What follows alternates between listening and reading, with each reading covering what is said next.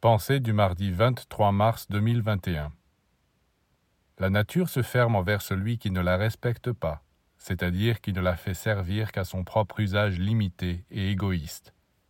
Or, c'est précisément l'attitude des humains envers la Terre, l'eau, l'air, le Soleil et les autres planètes. Pensez-vous que les mobiles qui font partir l'homme à la conquête de l'espace soient désintéressés? Beaucoup diront que ça leur est bien égal que la nature se ferme à eux. Peut-être. Mais s'ils continuent, la nature ne se contentera pas de se fermer, elle va riposter.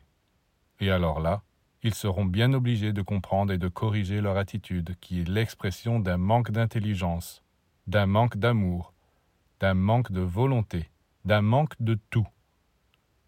Manque d'intelligence parce qu'il fallait comprendre les lois de la nature manque de cœur parce que s'ils aimaient les êtres qui la peuplent, ils n'auraient pas la cruauté de les détruire, et manque de volonté parce qu'ils ont toujours choisi la solution de facilité.